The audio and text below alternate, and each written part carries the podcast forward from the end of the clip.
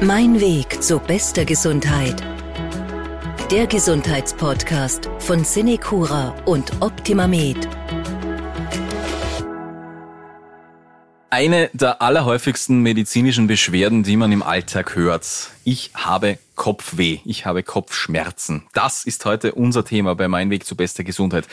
Welche Ursachen es dafür geben kann, wie verschiedene Kopfweharten aussehen und wann Sie sich besser Hilfe holen sollten, das und mehr besprechen wir heute in der aktuellen Folge. Ich bin Martin Hammerl, mein Gast zum Thema Kopfschmerzen heute Primar Dr. Nikolaus Steinhoff. Er ist der ärztliche Direktor im Neurologischen und Neurorehabilitationszentrum Kitzee. Schönen guten Tag. Grüß Gott, hallo. Herr Doktor, ich habe gerade gesagt, dass Kopfweh eine der häufigsten Beschwerden überhaupt ist. Warum kriegen wir so oft Kopfweh? Ist das der, der Kopf, ist das Gehirn so dermaßen empfindlich?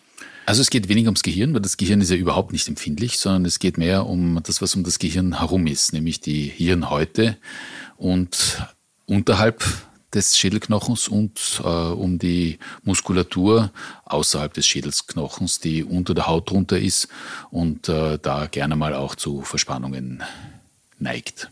Es gibt auch verschiedenste Formen von Kopfschmerzen, von äh, Cluster-Kopfschmerzen bis hin zur Migräne und so weiter. Also da gehen wir dann auch später genauer darauf ein. Jetzt so äh, von vornherein, was ist so die Form von Kopfschmerzen, mit der Sie als Neurologe am häufigsten zu tun haben? Was kommt Ihnen am häufigsten unter?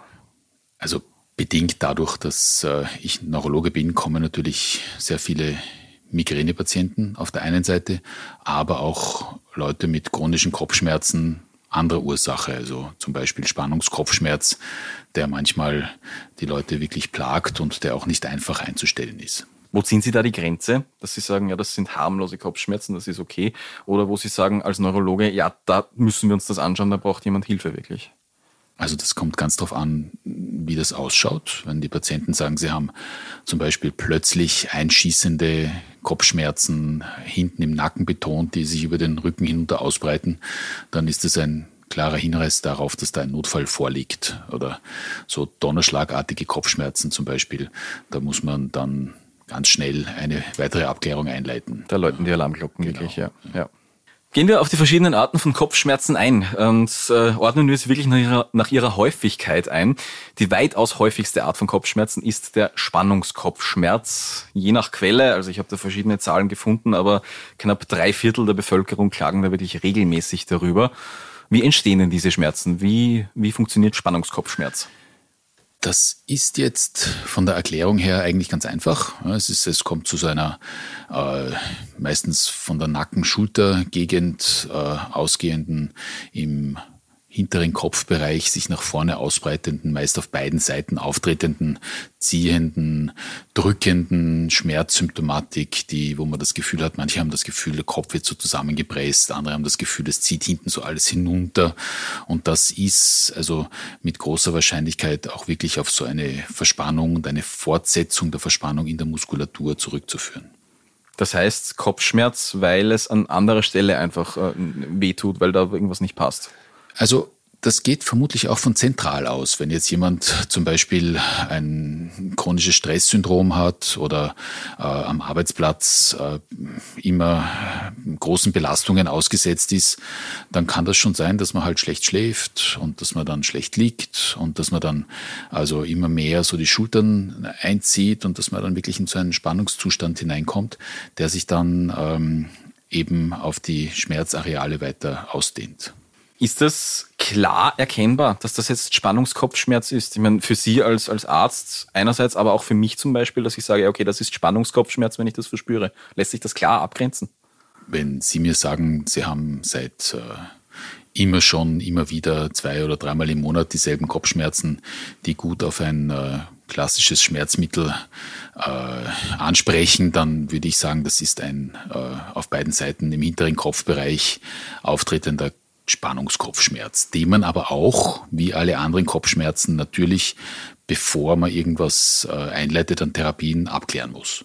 Jetzt äh, habe ich schon erwähnt, eine, eine große Anzahl an Menschen leidet wirklich re regelmäßig auch unter Spannungskopfschmerzen nachdem das so viele Menschen haben, wie harmlos oder gefährlich ist denn das tatsächlich? Kann das auch Folgeschäden irgendwo haben? Das kommt immer darauf an, woher der Schmerz jetzt kommt. Also wenn ich jetzt einen Spannungskopfschmerz habe, dann habe ich insofern Folgeprobleme, äh, weil natürlich jemand, der permanent belastet ist durch diese Kopfschmerzen, in seinem Leben ja auch nicht wirklich glücklich ist. Das ist kein toller Zustand und damit äh, hat man natürlich im Leben ähm, eine reduzierte Qualität und damit eine Tendenz auch äh, in ein so ein depressives Verhalten und ein lebensführend beeinflussendes Verhalten hineinzurutschen. Gut, alle, die äh, unter Spannungskopfschmerzen leiden und uns bis zu dieser Stelle zuhören, ist natürlich die Frage jetzt wichtig, was mache ich dagegen? Was schafft Abhilfe? Wie kann ich vielleicht sogar vorbeugen, dass es gar nicht so weit kommt?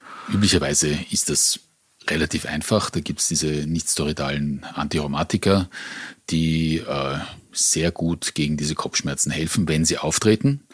Natürlich ist es so, dass dann manche auch gerne mal diese Medikamente zu häufig nehmen. Mhm. Dann geht dieser Spannungskopfschmerz in einen Medikamentenmissbrauchskopfschmerz über. Also das ist dann praktisch induziert äh, durch die häufige Medikamenteneinnahme. Wovon sprechen wir da ungefähr? Markennamen vielleicht auch, dass sich die Leute was vorstellen können darunter? Ibuprofen, äh, Aspirin, mhm. obwohl man Aspirin bei Kopfschmerzen eigentlich nicht nehmen sollte, weil das Aspirin dazu führt, äh, dass die Blutgerinnung ähm, erhöht wird. Und äh, wenn ich jetzt vermehrt Blutgerinnung habe und äh, plötzlich einsetzende Kopfschmerzen, die eventuell einhergehen können mit einer intrakraniellen Blutung, dann äh, ist es besser, also kein Aspirin zu nehmen, weil sonst mehr Blut auftritt, als sein soll. Okay, aber so wirklich die Klassiker, die wahrscheinlich jeder von uns daheim hat, wie Sie gesagt haben, Mexalen, ja, Mexalen, Ibuprofen, ja. das Übliche. Ja. Und äh, in Sachen Vorbeugung? wenn äh, diese Schmerzen häufig auftreten. Also wenn man jetzt einmal im Jahr Kopfschmerzen hat oder zweimal im Jahr, ja, das sind also 90 Prozent der Bevölkerung haben äh, episodisch, das heißt in unregelmäßigen Abständen auftretende äh, Spannungskopfschmerzen, dann braucht man keine Prophylaxe. Aber jemand, der wirklich, also jetzt zum Beispiel jede Woche äh, unter Kopfschmerzen leidet, äh, der oder die kann dann ähm, zum Beispiel prophylaktisch Medikamente äh, nehmen. Also man würde zum Beispiel bei einem Spannungskopfschmerz versuchen, zuerst, bevor man Medikamente verabreicht, die Lebensführung zu verändern, äh, Entspannungstechniken einzuführen und dann eventuell auch mit einem mit einer moderaten antidepressiven Therapie da einsteigen. Vom Spannungskopfschmerz kommen wir jetzt zur zweithäufigsten Art von Kopfschmerzen, die aber um nichts weniger, wenn, sie, wenn nicht sogar mehr äh, die Menschen belastet, die Migräne. Es gibt ja die unterschiedlichsten Arten von Migräne, äh, die einen Namen haben, die wirklich, wo, wo man mit dem Finger drauf zeigen kann, Migräne mit Aura, ohne Aura, dann so Fachbegriffe wie vestibuläre Migräne, basiläre Migräne, menstruelle und so weiter. Was haben diese Formen, diese, diese Bilder alle gemeinsam, dass wir sie dann doch alle Migräne nennen können? Was macht dieses Krankheitsbild aus? Der Kopfschmerz. Und zwar der Halbseiten-Kopfschmerz. Meistens vielleicht sogar auch je nach Auftreten einmal links, einmal rechts, also Seiten wechselnd, aber in den allermeisten Fällen äh, auf einer Seite und äh, manchmal sich dann auch vorne hinter der Stirn auf beide Seiten ausbreitend aber dann auch seitenbetont, ein bisschen hinter dem Auge, klopfend, pochend, sogar dem Herzschlag folgend, äh, mit Übelkeit, Erbrechen, Lärmempfindlichkeit und Lichtempfindlichkeit verbunden. Also wirklich, wenn wir jetzt äh, mit dem Spannungskopfschmerz davor vergleichen, klar abgrenzbar auch hier wieder. Das sind Symptome, die überschneiden sich nicht wirklich. Eindeutig. Es ist eine vollkommen andere Anamnese, die man also vom Zuhören sehr gut trennen kann. Die genauen Ursachen für Migräne sind noch immer nicht zu 100 Prozent geklärt. Wie ist der aktuelle Stand der Forschung, was Migräne wirklich verursacht? Was ist da so gerade äh, der letzte Stand des Wissens? Also wie Sie ganz richtig sagen, äh, es ist jetzt nicht so, dass man sich wirklich äh, auskennt. Genau, die Theorie geht aber immer noch in die Richtung, dass es äh, aufgrund von Nervenreaktionen zu einer Kontraktion der Gefäße kommt und reflektorisch dann zu einem Wiederausdehnen. Bei diesem Ausdehnen entstehen dann, treten dann Schmerzmediatoren und ähm, auch diese Schmerzmediatoren sind ja auch Entzündungsmediatoren, äh, Entzündungsmediatoren aus dem Gefäß aus und es entsteht dort eine entzündliche Schmerzmediatorenreizung der Nerven, die dann äh, meningeal, also äh, um die Hirnhäute herum, äh, zu einer Schmerzsymptomatik kommt. Dann wird es eben sehr, sehr schmerzhaft, ja. Gibt schon fixe Auslöser? Weiß man schon, okay, da, da, das löst Migräne aus? Kann man da mit dem Finger drauf zeigen? Naja, es ist äh, individuell sehr unterschiedlich. Also die üblichen bösen äh, Buben sind äh, die Schlaflosigkeit, zu wenig trinken, das äh, Rotwein, also Alkoholgenuss, Thiamin bzw. Histamin äh, äh, zu sich nehmen. Das ist aber für jeden in Wirklichkeit, jeder weiß genau, was jetzt den Schmerz auslöst und versucht das natürlich dann auch zu vermeiden. Ja, den Eindruck habe ich auch, wenn ich mit Migränepatienten spreche, dass die eh schon irgendwo auch sagen, ja, das ist es. Ist das tatsächlich bei jedem so, so individuell ähm, zuweisbar? Also ich würde mal sagen, die meisten kennen sich ganz gut aus, ja, vermeiden natürlich auch Stress. Also diese ganzen, äh, es ist auch so, dass interessanterweise körperliche Anstrengung auch teilweise wieder zu äh, Kopfschmerzen führt. Und ähm, das individuelle Vermeiden dieser Situationen bringt dann eine Erleichterung. Ein Stichwort habe ich vorher schon erwähnt, das Wort Aura im Zusammenhang mit einer Migräne. Je nach Quelle erleben 10 bis 40 Prozent der Migränepatientinnen und Patienten eine Aura vor einem Migräneanfall. Ich kenne sowas nicht, ich wüsste nicht, wie ich mir das vorstelle. Wie sieht so eine Aura ungefähr aus? Wie kann man das jemandem beschreiben? Also die Migränepatienten an sich wissen das ganz genau. Die haben ja, die haben das ja. Äh, es ist manchmal so, dass es sehr erstaunlich ist, also dass die, äh, wie genau das beschrieben werden kann. Häufig ist es so, dass das ist eine sehr häufige Aura, dass die äh, Patienten beschreiben. Also in dieser Vorphase, dass sie so ein unangenehmes äh, Druckgefühl im Magenbereich äh, oder so ein Ziehen spüren und äh, das dann übergeht in so ein äh, Blitzen vor den Augen, also auf äh, also blaue Zacken, die sich da bilden, blau-gelbliche Zacken, meistens auf einer Seite und ähm, die dann wieder vergehen und danach kommt dann eben relativ zügig dieser äh, Halbseitenkopfschmerz. Also wirklich ein, ein Warnzeichen sozusagen, dass, äh, okay, jetzt kommt gleich was. Genau, ja. genau. Und da ist es dann, da gibt es dann die verschiedensten Therapieansätze, die dann aus der individuellen Geschichte heraus äh, zu treffen sind. Ist das rein zufällig, welche Migränepatientinnen und Patienten eine Aura wirklich erleben oder wovon hängt das ab? Gibt es da irgendwie ein, schon Erkenntnisse? Man geht davon aus, dass äh, eine, also dass das Gehirn an sich mitbeteiligt ist und dass eben die Zentren, wo die Aura entsteht, dann äh, aktiv sind. Also es gibt ja jetzt nicht nur diese Aura des äh, mit den äh, blauen Zacken im Gesichtsfeld, sondern es gibt zum Beispiel, äh, was sehr interessant ist, häufig bei jungen Leuten, ja, gibt es Symptome wie zum Beispiel Kribbeln an einem Arm oder einem Bein oder sogar, das kann bis zu einer Lähmung gehen, ja, die dann aber eben auf einer Seite ist, wo dann das neurologische System in der Akutstation äh, rund läuft, weil alles abgeklärt wird äh, und man nichts findet, bis dann eben zum Schluss der Neurologe die Diagnose äh, Migräne trifft. In manchen Fällen bleiben dann auch die Kopfschmerzen aus. Mhm. Das kann passieren, also ich will jetzt nicht sagen häufig, aber es kann doch auch ähm, passieren äh, bei eben so besonders starker Aura. Ja, mit, mit äh, Parisen, wo man dann eben wirklich nicht weiß, warum das jetzt, ähm, also was das jetzt ist, warum das jetzt aufgetreten ist, bis dann eben herauskommt die Diagnose Migräne ohne Migräne. Jetzt ist es auch so, dass Frauen um einiges häufiger an Migräne leiden als Männer. Gibt es dafür schon Gründe? Wie schaut es da aus? Das gibt es. Und zwar ist es eine relativ, also früher haben wir gesagt, dass, man weiß es nicht, warum, dann gibt es dann die ganzen Hormone und äh, äh, die natürlich äh, gender-related äh, Erklärung.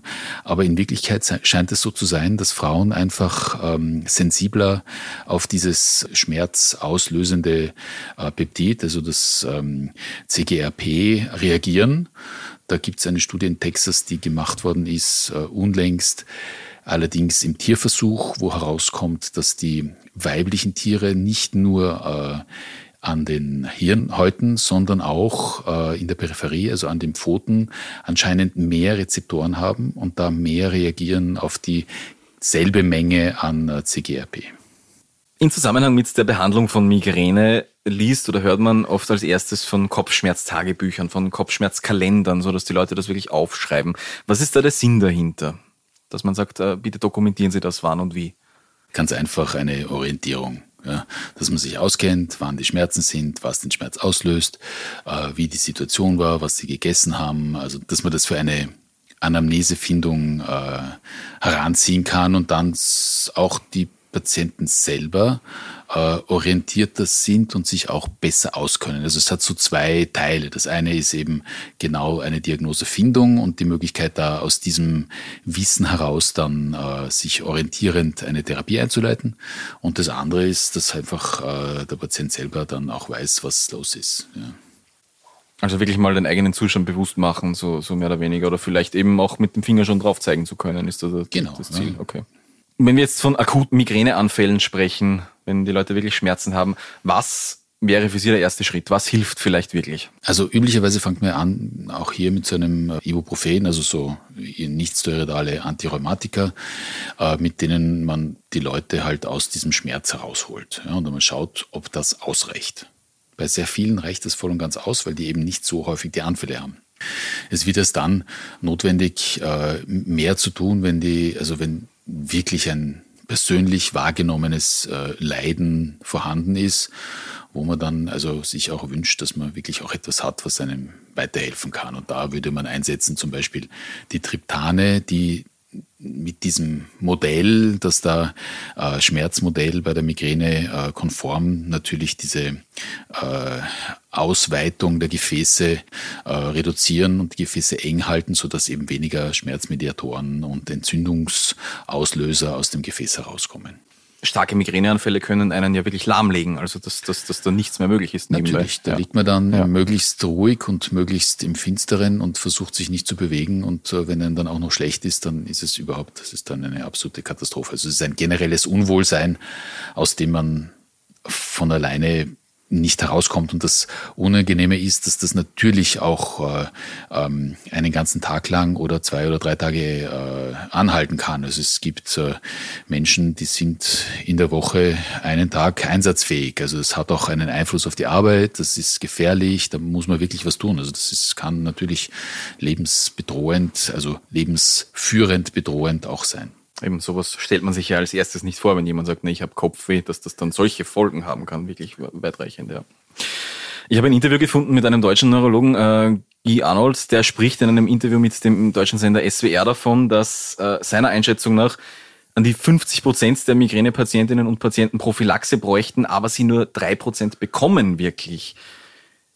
Was sagen Sie zu diesem Urteil? Ist das sowas, was gerne übersehen wird, Migräneprophylaxe? Also die Prophylaxe an sich sind ja wieder Medikamente, die geschluckt werden. Also man gibt da äh, zum Beispiel äh, Medikamente, die gegen äh, erhöhten äh, Blutdruck gegeben werden, also Beta-Blocker, oder man gibt Antiepileptika, ja, äh, die prophylaktisch natürlich äh, also Nebenwirkungen haben. Und um das nicht tun zu müssen, weil ja auch viele Patienten das gar nicht wollen, ist es so, dass man zuerst einmal, wie jetzt auch gerade besprochen, dass man jetzt einmal beginnt mit einem äh, Schmerzmittel und einmal schaut, ob das so geht. Und das geht dann halt über ein Jahr vielleicht oder, oder auch mehr. Ja. Und dann kann man immer noch schauen, dass man vielleicht lebensmodulierend zusätzlich und die Patienten wollen also vielleicht eher ein Antidepressivum als äh, ein äh, Kreislaufmittel. Dann gibt es Leute, die haben einen, also speziell Frauen wieder, haben einen äh, niederen Blutdruck. Ja da kann man dann auch nicht so einfach da eingreifen. Also das ist jetzt, und diese ganz schweren Migränepatienten, die sind natürlich da, aber es ist jetzt auch nicht die Mehrzahl der Migränepatienten, die so schwer betroffen sind. Und wenn man sich das dann anschaut, über den über eine Bevölkerung ähm, aufgerechnet, dann ist es klar, dass jetzt nicht so viele Patienten so eine Prophylaxe haben mhm. und auch nicht brauchen. Also ich würde persönlich keine nehmen. Wenn ich zweimal im Jahr Migräne habe, nehme ich keine Prophylaxe. Ja, Klar, ja. Ja. Wenn es akut dann reicht, äh, in dem Fall, wenn es dann soweit ist, Ibuprofen zu nehmen zum Beispiel, genau, ja, klar. Genau. Ja. Und das ist natürlich, ja. ich meine, das ist natürlich eine Aussage, die so ein bisschen polarisierend ist, das verstehe ich auch. Und ich finde das auch äh, richtig, dass man also relativ flott an so eine äh, Prophylaxe denkt. Aber es sind halt auch viele Patienten, die sagen, sie wollen das gar nicht. Also wenn man jetzt äh, prophylaktisch noch arbeiten will, dann ist es natürlich auch äh, damit verbunden, dass man ähm, gerne mal selber wieder lernt oder überhaupt lernt, mit dem Problem körperlich auch umzugehen. Und das kann man natürlich am besten in einer äh, medizinischen Einrichtung, wo man längere Zeit äh, rehabilitativ betreut wird, wie zum Beispiel äh, im derzeit einzigen Kopfschmerz-Rehabilitationszentrum in Österreich in der neurologischen Rehabilitation in Kitzee. Wenn wir jetzt an den Alltag von Migränepatientinnen und Patienten denken, gibt es da generelle Fallen, die Sie vielleicht vermeiden könnten? Irgendwo äh, äh, Tipps, wo Sie sagen, ja, das, das könnte eine Migräne vermeiden äh, für Leute, die wirklich schwer darunter leiden? Ja, also ich meine, klar, ja, das sind, also wenn jetzt jemand kommt und noch nicht das, die Diagnose gehabt hat, also eine junge Frau, auch ein junger Mann, aber es sind eben doch deutlich häufiger äh, Frauen als Männer, äh, die da kommen, dann wird man natürlich aufklären und sagen, also regelmäßiger Schlaf, wenig Stress, äh, ähm, viel trinken, äh, wenig Alkohol, äh, Schokolade, äh, Rotwein, äh, Käse, das sind alles potenzielle Auslöser natürlich. Die guten Sachen also. Genau, die guten Sachen. Ähm, aber auch Zucker, ja. Und also jetzt, das sind auch, wie gesagt, das wissen die meisten dann eigentlich eh schon. Dass sie können, sie, sie sind dann eigentlich auch nicht sehr erstaunt, wenn sie das hören. Und äh, vor allem Sport. Sport ist ganz wichtig. Ja, also ein ordentliches Training, da muss man über so ein so ein, über so eine Stufe drüber, weil zuerst ist natürlich, wenn man mehr trainiert, dann hat man mehr Schmerzen, also das ist dann nicht so angenehm. Aber wenn man dann den Körper auf ein trainiertes, besseres Niveau bringt und den dann auch dort hält, dann hat man insgesamt dann eine Verbesserung der Schmerzsymptomatik. Und dann natürlich auch die ganzen ähm, Entspannungstechniken, die da sind, mit denen man äh, auch wirklich äh, die Situation verbessern kann. Ja, also jetzt nicht in den schwersten Fällen, aber in den leichteren Fällen kann man da durchaus trainieren. Ohne zu Medikamenten greifen zu müssen. Ja, oder halt auch noch bei den, bei den normalen Kopfschmerztabletten äh, zu bleiben. Mhm. Kommen wir zur nächsten Art von Kopfschmerz, unter der Menschen leiden können. Weitaus seltener als Migräne oder Spannungskopfschmerz, möchte ich ja auch schon dazu sagen. Das ist der Clusterkopfschmerz. Was charakterisiert denn diesen? Was macht diesen aus? Das ist wieder eine ganz eigene Anamnese, weil das ein bohrender, stechender Schmerz im und hinter dem Auge ist, der kaum auszuhalten ist und verbunden ist mit einer Rötung des Auges und einem Nasenrinnen auf der Seite, wo der Schmerz ist, beziehungsweise es ist eine Tränenproduktion, deswegen rinnt die Nase und das ist natürlich auch das Auge dann ein bisschen feucht. Und ähm, das ist relativ selten. Also es gibt 0,1 Prozent bis 0,2 Prozent der Bevölkerung, die äh, darunter leiden. Wir sind Männer äh, deutlich mehr betroffen als Frauen. Und ähm, das Entstehungsmodell ist auch hier wieder in diesem eigentlich äh, trigeminalen Bereich. Also der Nervus trigeminus ist dieser sensible Nerv, der äh, das Gesicht versorgt. Und da kann man eigentlich ganz gut zuordnen. Also da gibt es so ein so ein Nervengeflecht, das sitzt in der Nasennebenhöhle hinter dem Auge und anscheinend ist das also extrem mitbeteiligt, äh, auch äh, nach den letzten Versuchen, die da gemacht worden sind, an dieser äh, Schmerzgenese. Und zwar ganz sicher auch deswegen, weil Leute, die den Augapfel verloren haben, haben trotzdem nachher noch Clusterkopfschmerzen. Ja, also das ist jetzt, hat nichts mit dem Auge zu tun. Mhm, mhm, es ist jetzt nicht, die Ursache ist nicht, das muss man sich natürlich auch immer anschauen. Genauso bei einer Migräne muss man den Augendruck messen. Ja. Und ähm, das kann natürlich ausgeschlossen werden dann nachher, dass der Augendruck äh, die Ursache ist für den Schmerz. Aber es ist relativ eindeutig eine Reizung dieses äh, trigeminalen Systems. Interessanterweise, das ist ganz viel, das ist also wirklich, es äh, geht so ein bisschen dann, also da kommt man so langsam drauf, äh, wenn man sich das jetzt so anhört in den letzten äh, 20 Jahren, was da so an Informationen gesammelt worden ist. Also ausgelöst kann so ein Clusterkopfschmerz auch werden durch ähm, einen Tumor der Hirnhäute. Ne? Und äh, also Raumforderungen intrakraniell, so anscheinend so alles, was so ein bisschen diese, auch in diesem Bereich, also mhm, im mhm. unteren Bereich des Gehirns, an der Hirnbasis, was diese Hirnhäute ähm, vermutlich entweder reizt ja, oder einfach dehnt, ja, aktiv dehnt. Das führt dann dazu, dass diese Schmerzen äh, entstehen. Weil da was ist, was nicht sein sollte normalerweise. Wenn dieser, dieser ja, Fremdkörper da, da dann mehr oder weniger. Auch. Das scheint ein, ja, ob das jetzt dieses, dieses Ziehen, also dieser, dieser Druck, dieses Ziehen ist oder ob das einfach nur eine Projektion dann nachher ist, das ist jetzt nicht ganz klar. Aber das ist sicher dadurch, also in diesem Bereich zu suchen, die, die, ähm, die Ursache. Und natürlich, was es auch spannend macht, ist, ähm, und worüber man dann auch nachdenken kann, ist, warum dieser Cluster-Kopfschmerz eben in Clustern auftritt. Deswegen heißt er auch so, dass man also immer äh, im Frühjahr zum Beispiel über drei, vier Wochen diese Schmerzen hat und die dann wieder vergehen. Und die in regelmäßigen Abständen vorhersehbar wiederkommen. Und auch immer auftreten zur selben Tages- oder Nachtzeit. Das heißt, da ist man noch nicht ganz dahinter, was da jetzt eigentlich genau da der Grund dafür ist dann. Wie immer natürlich die Frage hier auch, was mache ich dagegen, wenn, wenn ich Clusterkopfschmerzen, wenn, wenn die bei mir auftreten? Mhm.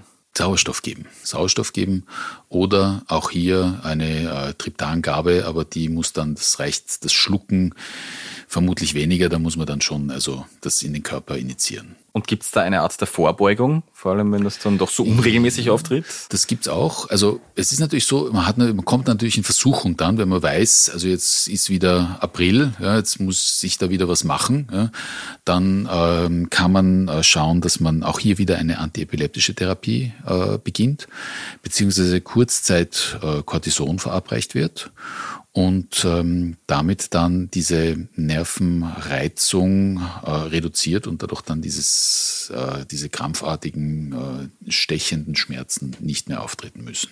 Der Vollständigkeit halber möchte ich erwähnen, wir sprechen heute vor allem über primären Kopfschmerz, also Kopfschmerzen, bei denen der Schmerz an sich die Erkrankung ist. Ich möchte schon noch erwähnen, auch die sekundären Kopfschmerzen, also wo eine andere Erkrankung diese Schmerzen verursacht. Vor allem auch weil man die ja dann eventuell übersehen könnte, wenn ich es gewohnt bin, Migräne zu haben, Clusterkopfschmerzen zu haben. Was sind denn Warnzeichen, dass wirklich ein anderes Problem als nur unter Anführungszeichen der reine Kopfschmerz zugrunde liegt? Alles, was neu ist, also neu auftretende Kopfschmerzformen jetzt aus dem üblichen gewohnten Kopfschmerzbereich heraus, ist eindeutig zum Abklären und zwar immer flott. Also wenn ich jetzt Zusätzlich habe zum Beispiel noch äh, einen Meningismus, also wenn man den Kopf nach vor beugt und das zieht dann im Nacken hinten und werden die Schmerzen dann mehr dort, dann äh, ist man eigentlich gut beraten, innerhalb der nächsten Stunde irgendwo an einer neurologischen Ambulanz oder Abteilung zu sein. Ja. Es sind, äh, ist verbunden mit einer Hirnhautentzündung oder eben einer äh, Blutung äh, innerhalb des, äh, der Schädelkapsel. Dadurch, dass die Meningen das Gehirn umgeben und diese hier, also Meningen-Hirnhäute so sensibel sind, ist natürlich jegliche Zunahme, Raumforderung in der Schädelkapsel drinnen mit einer Reizung äh, dieser äh, Hirnhäute verbunden und das führt zu äh, meistens Schmerzen im Bereich des Hinterkopfs und des Nackens. Gut. Und natürlich Übelkeit, Erbrechen, also alles, was dazu kommt, äh, wo, wo man dann sieht, dass der Hirndruck äh, steigt, also dass der Druck im, im Schädelinneren steigt, da muss man dann relativ flott was tun. Und wahrscheinlich auch die offensichtlichen Sachen, so wie wenn ich irgendwo ein Schädelhirntrauma erlitten habe, wird es mir ja auffallen, hoffentlich. Zum Beispiel. Also ja. so alles, was mit so, mit so Reizung der Hirnhäute zu tun hat, das führt gerne mal dann zu dann auch sekundären äh, regelmäßigen Kopfschmerzen. Auch Kopfschmerzen bei zum Beispiel viralen Infektionen, ja, weil die Viren natürlich äh, gerne äh, auch äh, in den Kopf hineinwandern und dann in die Meningen kommen, die gut durchblutet sind und dazu leichte entzündliche Mitbeteiligungen, äh, Meningoenzephal, also Hirnhaut, gehirnmäßig äh, produzieren. Und dann hat man halt auch den klassischen Kopfschmerz mit äh, Gliederschmerzen und äh, einer banalen äh, äh, viralen Infektion, die aber auch wieder zu diesem sekundären Kopfschmerz führt. Also das auf alle Fälle der Hinweis an alle Menschen, die uns zuhören, die vielleicht regelmäßig unter Kopfschmerzen leiden, einfach genau hinhören, wenn es vielleicht unerwartet und ungewohnt ist. Zum Schluss vielleicht einfach kurz zusammengefasst, wer ist denn meine erste und oder beste Anlaufstelle, wenn ich mit meinen Kopfschmerzen nicht mehr allein zurechtkomme? Was, an wen wende ich mich als erstes? Also immer zum Hausarzt gehen und dort einmal vorsprechen. Und der Hausarzt ist ein äh, sehr guter Verteiler, der erkennt dann, ob er selber das bestens in der Hand haben kann oder ob man das halt über einen Spezialisten noch weiter abklären muss. Damit sage ich vielen Dank an meinen Gast heute, Dr. Nikolaus Steinhoff, für das Gespräch über Kopfschmerzen. Ich hoffe, wir haben da ein bisschen für Aufklärung sorgen können. Dankeschön. Sehr gerne. Und an unsere Zuhörerinnen und Zuhörer, bleiben Sie gesund. Mein Weg zu bester Gesundheit. Der Gesundheitspodcast von Cinecura und Optimamed.